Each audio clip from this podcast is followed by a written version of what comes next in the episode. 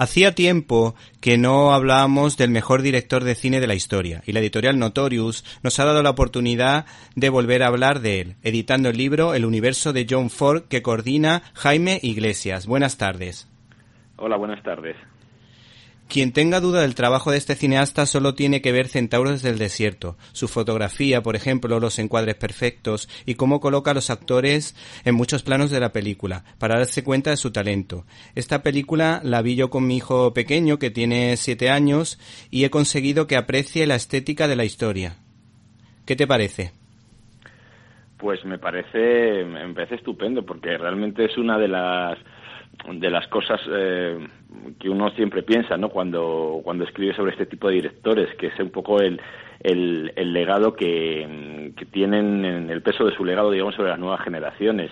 Eh, porque aunque es verdad que su cine es universal, atemporal y eterno, eh, lamentablemente y el cine clásico hoy en día tiene una difusión muy limitada, entonces que, que un, chaval de siete años, como tu hijo, eh, pueda apreciar esto me parece me parece mm, precioso y sobre todo que bueno que alimenta ya su cinefilia futura y le abre no la mirada a, a, otros otros horizontes por utilizar una palabra muy fordiana hay quien ha dicho que esta película muestra la amargura y el odio hacia los indios, lo que contrasta con la buena relación que tenía este director con ellos. ¿No crees?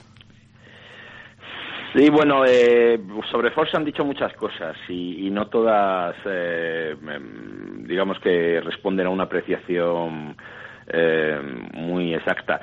Lo que pasa, o sea, una de las cosas para mí que hacen grande a John Ford es que es una, una personalidad muy contradictoria. había una, una frase que atribuyen a Unamuno que, que donde decía el gran filósofo que aquel que no se contradice es porque nunca dice nada.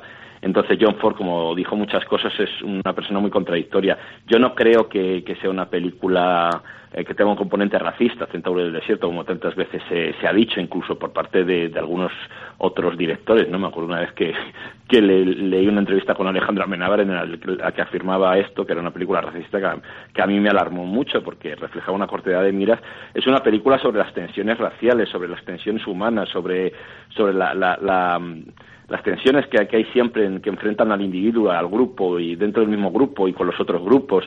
Es una película definitiva sobre la naturaleza humana, y como casi todas de John Ford, eh, la, la, grandeza de Ford eh, está yo creo que, que, en eso, ¿no? En, su capacidad para para meterse en territorios eh, bastante incómodos y hacerlo de una manera muy sutil pero pero a la vez llena de pues de complejidad y de grandeza. Eh, yo el primer encuentro que tuve con John Ford fue con la diligencia. Eh, sobre todo eh, me encantó la querida y recordada escena en la que aparece John Wayne con su Winchester montado encima de ella y por el trabajo de especialista que hizo Jackie McCanut.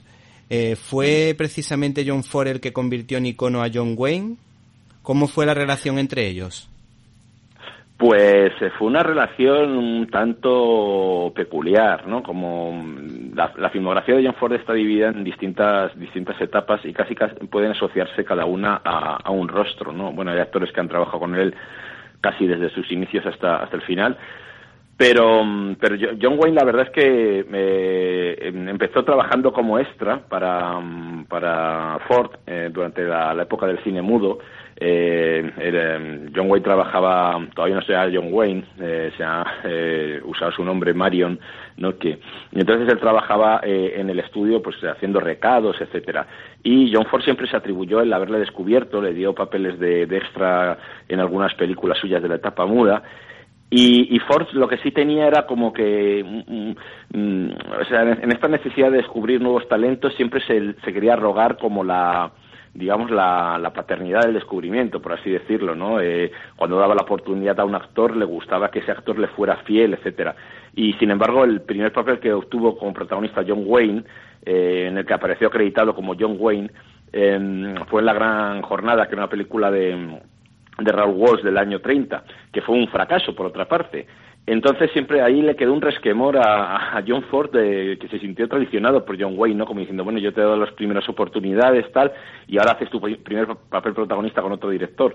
Y eso le, le cabreó bastante a Ford hasta el punto de que tuvieron una relación distante, según le recordaba John Wayne en los años 30, en la que Ford casi no le dirigía la palabra Pero bueno, como, como he dicho antes, esta película, La Gran Jornada, fue un fracaso y, y al final de la década de los años 30 ya casi nadie se acordaba de ella y, John Wayne tampoco se había consolidado como una estrella. Entonces, eh, digamos que, esto le valió a Ford para volver a confiar en, en John Wayne mm, buscando eh, pues convertirlo en una presencia fiel ¿no? En, su filmografía y el primer encuentro fue, fue La Diligencia, luego vendrían muchos otros, pero sobre todo se consolidaría esta relación a partir de la, de la trilogía de la caballería, ¿no? porque entre La Diligencia y, y For Apache, que es la primera película de la trilogía de la caballería, la etapa esta de, de, la filmografía de John Ford, este, aunque hizo alguna película eh, puntualmente con John Wayne, digamos que está protagonizada por Henry Fonda.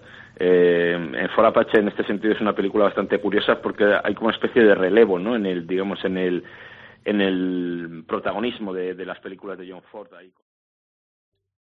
¿Te está gustando este episodio? Hazte fan desde el botón Apoyar del podcast de Nivos. Elige tu aportación y podrás escuchar este y el resto de sus episodios extra. Además, ayudarás a su productor a seguir creando contenido con la misma pasión y dedicación.